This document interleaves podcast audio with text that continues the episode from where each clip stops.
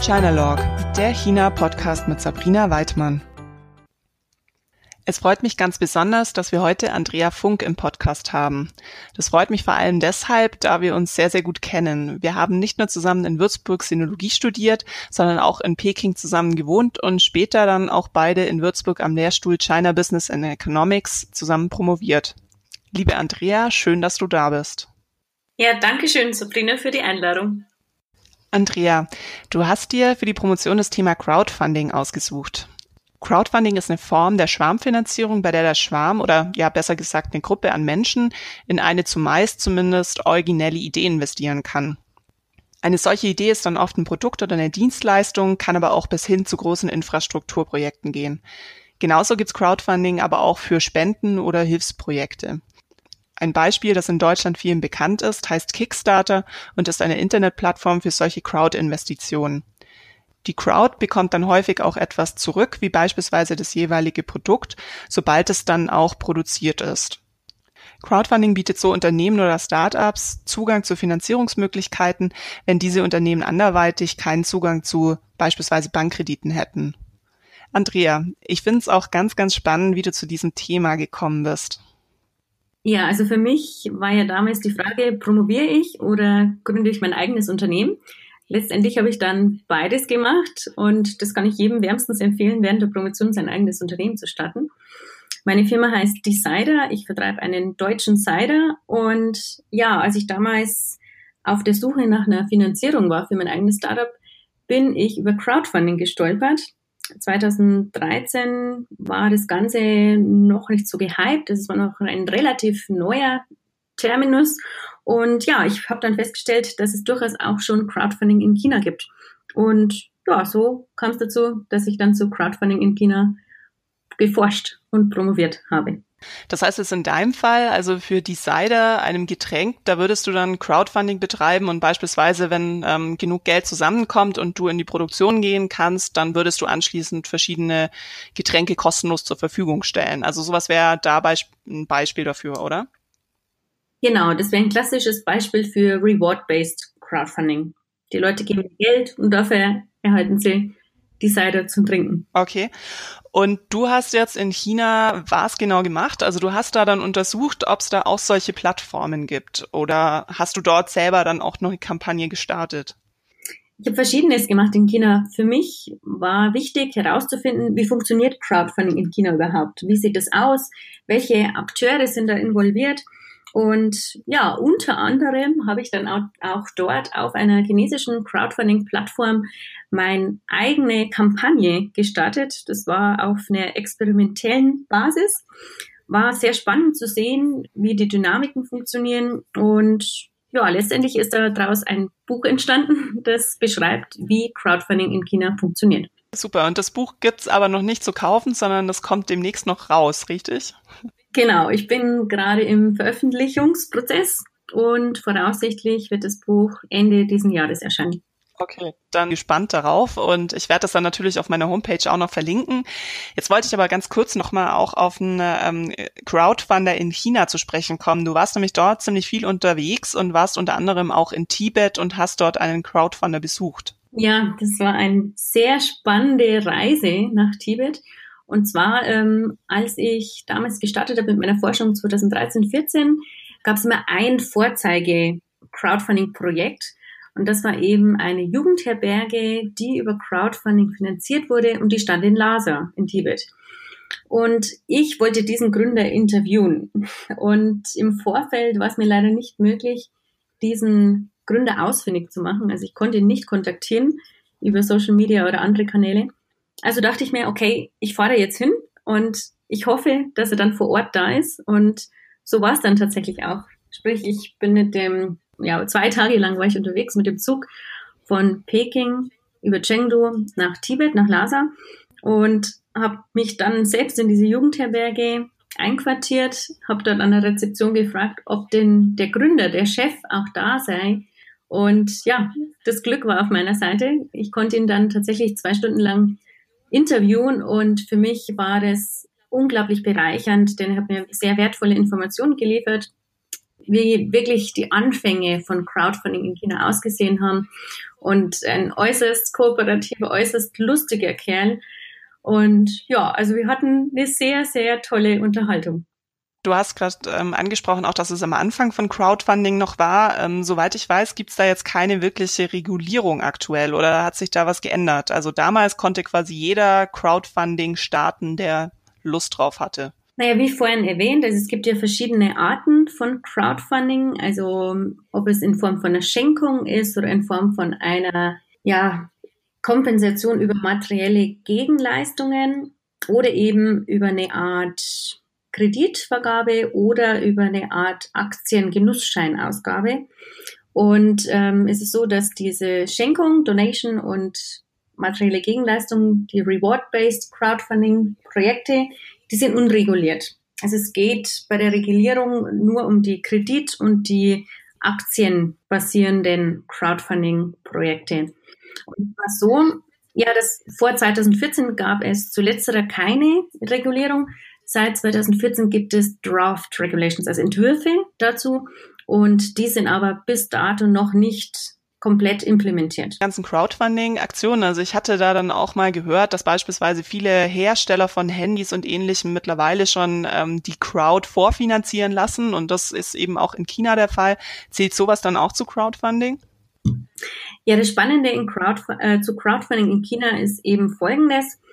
Ähm, also während bei uns im Westen, in Deutschland, in Amerika die Crowdfunding-Plattformen an sich auch Startups sind. Also Plattformen, die nur zu dem Zweck des Crowdfundings ins Leben gerufen wurden, ist es in China eben so, dass viele große Akteure, also bestehende, etablierte Firmen, Internetfirmen, auf den Zug aufgesprungen sind.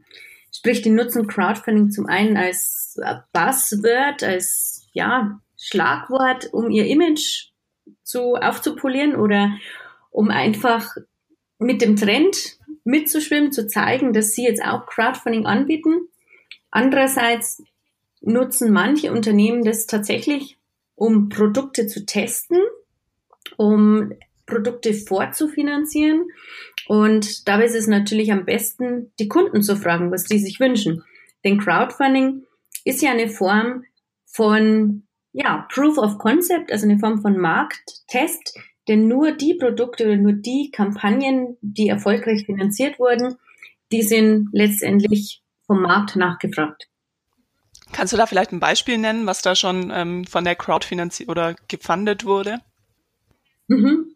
Also ich habe ein spannendes Interview geführt mit einem Startup, die hatten einen, ein Gerät entwickelt, das die Verschmutzung der Luft anzeigt. Und dieses Produkt wurde zunächst ja über WeChat Crowdfunding, also über die App WeChat privat über die Crowd finanziert.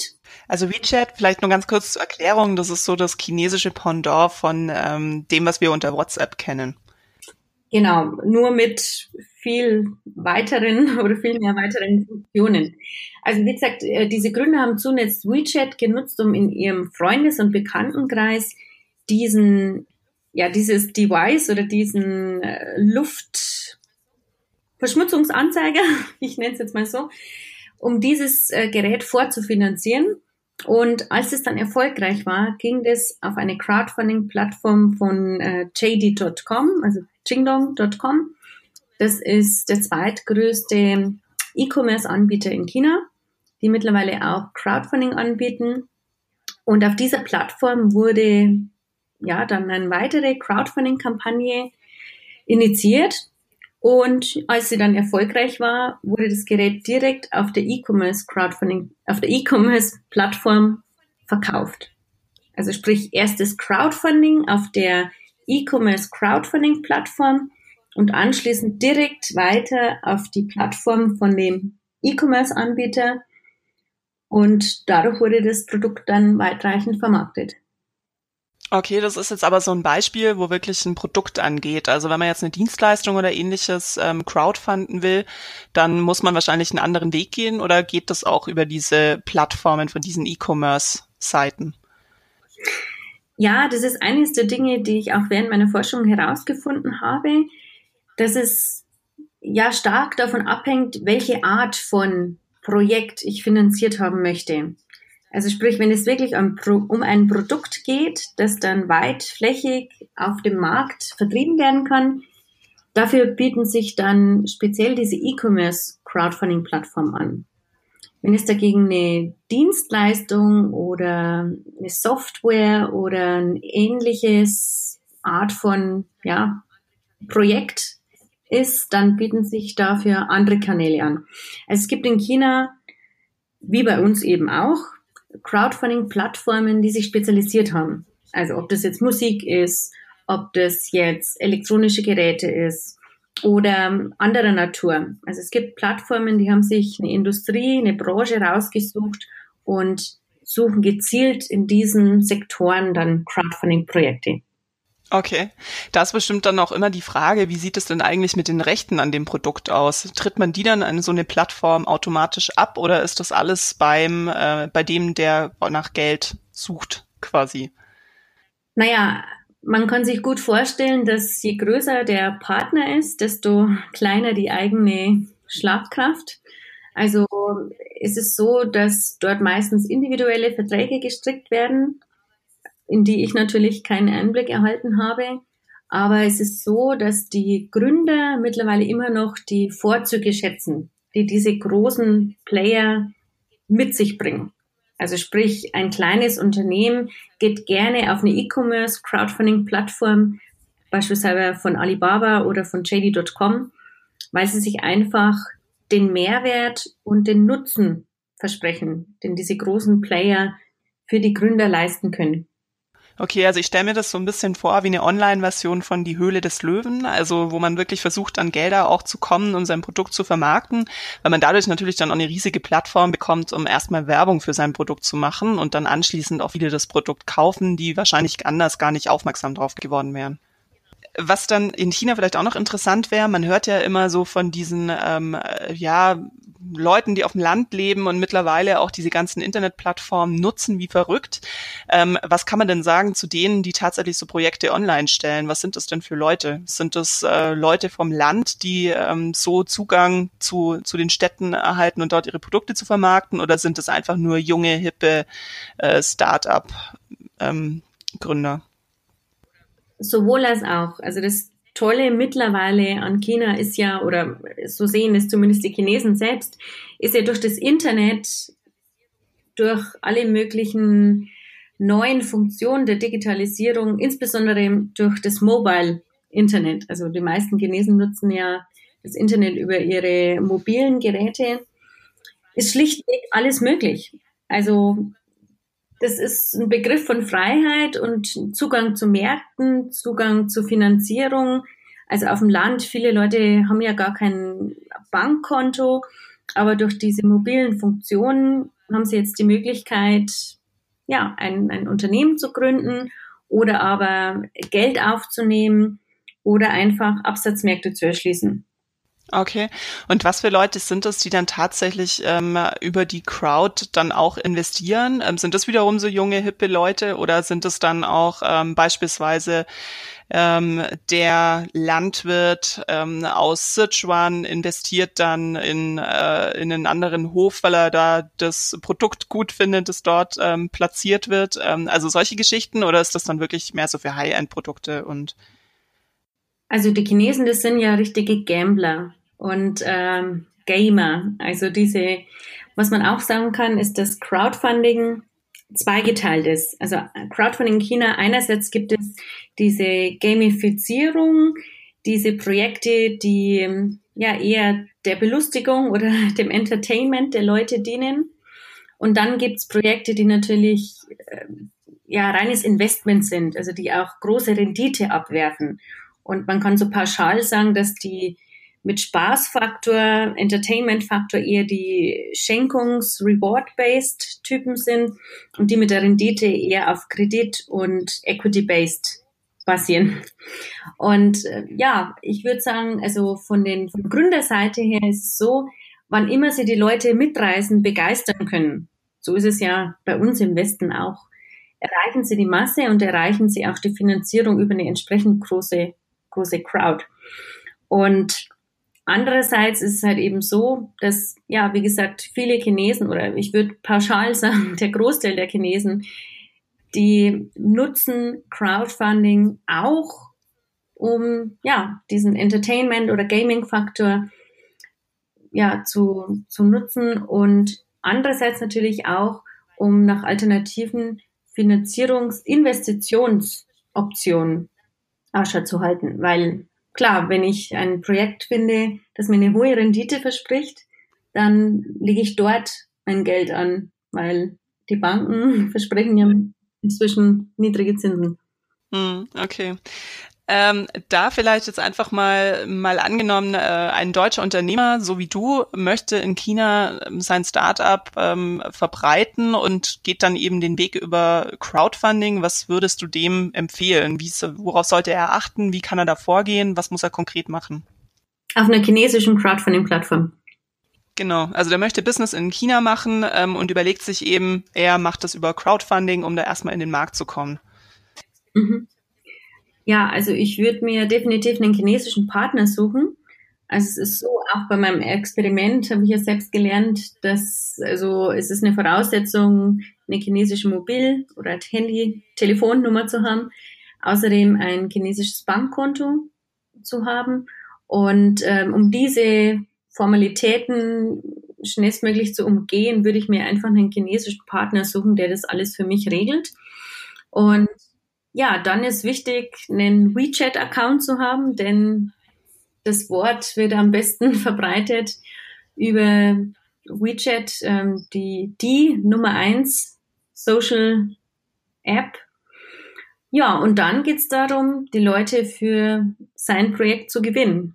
Also einfach die Werbetrommel zu schlagen und möglichst viel Lärm zu machen. Das heißt, je größer das Startnetzwerk schon, schon ist, desto besser sind die Chancen, dass am Schluss dann auch ein Erfolg dabei rauskommt. Ja, je größer das Netzwerk und natürlich auch, welche Art von Multiplikatoren das man hat. Also wenn man natürlich einen, einen tollen Mittelsmann hat, der wiederum seine sozialen Kontakte nutzen kann, dann ist es sehr gewinnbringend für das eigene Projekt. Okay, super. Ähm, hast du unterschiedliche Erfahrungen mit den Plattformen? Also gibt es da einen, einen Typen? Ich meine, du hattest schon gesagt, die sind klassifiziert nach verschiedenen Bereichen, sei es Musik oder ähnliches, wo man dann einfach auch ähm, sein Produkt platzieren will. Ähm, jetzt mal so ein Standardprodukt wie dein, äh, also nicht, dass ich jetzt dein Decider ein Standardprodukt nennen möchte, aber ich nehme das jetzt einfach mal als Beispiel her. Ähm, welche Plattform wäre denn dafür geeignet? Ja, also ich hatte ja damals äh, auf der Plattform Chongzhou, also wortwörtlich übersetzt. Chongzhou ist das chinesische, das chinesische Wort für Crowdfunding, also äh, Z-H-O-N-G-C-H-O-U.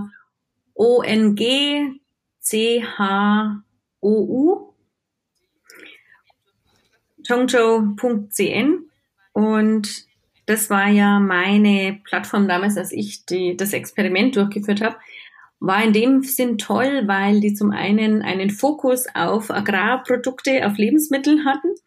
Zum anderen bietet die Plattform zwei verschiedene Arten von Crowdfunding. Zum einen das Reward-Based, zum anderen zugleich das Equity-Based. Und die empfehlen auch, also die, die Plattformbetreiber empfehlen auch, dass man zunächst das Reward-Based durchführt und sobald das dann erfolgreich ist, kann man sofort übergehen und noch eine Equity Crowdfunding Kampagne hinten anschließen. Also das ist auch ein, eine Eigenheit von den chinesischen Plattformen, dass die oftmals verschiedene Varianten auf ein und derselben Plattform anbieten. Das gibt es so bei uns weniger. Okay. Ja, das klingt ja schon mal spannend. Ähm, wenn ich dich jetzt noch fragen würde nach einem letzten Tipp für einen deutschen Unternehmer, der darüber geht, ähm, generell Startup ähm, soll oder ist Crowdfunding tatsächlich eine Lösung, um hier an Geld zu kommen, oder sollte man sich lieber nach anderen Kanälen umsuchen? Also es ist generell so, dass die Chinesen derzeit sehr gerne in deutsche Firmen investieren, nicht nur in etablierte deutsche Firmen, sondern eben auch in Startups. Und äh, bevor man jetzt den, den Flug bucht und alles stehen und liegen lässt und nach China auswandert, würde ich empfehlen, dass man sich erstmal ansieht, welche potenzielle Investoren, chinesische Investoren sich in Deutschland schon tummeln, weil es gibt derzeit sehr viele ja, Venture Capitalists, die gerade sich auch in deutschen größeren Städten ansiedeln und aktiv auf der Suche nach potenziellen Investitionsmöglichkeiten sind. Also das wäre jetzt die schnellere, schnellere Lösung, statt auf ein Crowdfunding vor Ort in China zu setzen. Ja, Andrea, vielen Dank für die ganzen Tipps und auch Hinweise, was ein Gründer machen kann, wenn er tatsächlich in Erwägung zieht, nach China auf den Markt zu gehen und dort eventuell sogar eine Crowdfunding-Aktion startet. Ähm, jetzt hast du ja vorher schon erwähnt, dein Buch kommt Ende des Jahres raus. Jetzt ist das noch eine Weile hin. Wir haben ja erst Mai. Ähm, was kannst du denn bis dahin empfehlen, was man sich anschauen, ähm, anhören oder auch lesen kann bis dahin? Es gibt eine tolle Edition und zwar heißt die Crowdfunding in Europe. Die wurde herausgegeben vom Dennis Brüntje und vom Oliver Geider. Das ist eine tolle Zusammenstellung von verschiedenen Blickwinkeln auf Crowdfunding. Ich habe übrigens auch einen kleinen Beitrag da drin. Und ähm, ja, also kann ich sehr wärmstens empfehlen und dort sind auch Hinweise zu weiterführenden Literatur. Okay, super. Dann haben wir da auf jeden Fall was. Ähm, vielen, vielen Dank, Andrea. Es war wie immer schön, sich mit dir zu unterhalten. Und ich bin auch wirklich schon gespannt auf dein Buch und freue mich, wenn wir uns dann vielleicht, wenn das erschienen ist, nochmal unterhalten können und noch auf die Details des Crowdfunding eingehen können. Sehr gerne. Das war der China Log Podcast. Dieser Podcast wurde produziert von mir. Sabrina Weidmann. Wenn Ihnen der Podcast gefällt, Sie Anregungen, Kritik oder Feedback zum Podcast haben, dann schreiben Sie doch eine Mail an kontakt@weidmann.com. Ich sage ganz herzlichen Dank fürs Zuhören und bis zum nächsten Mal.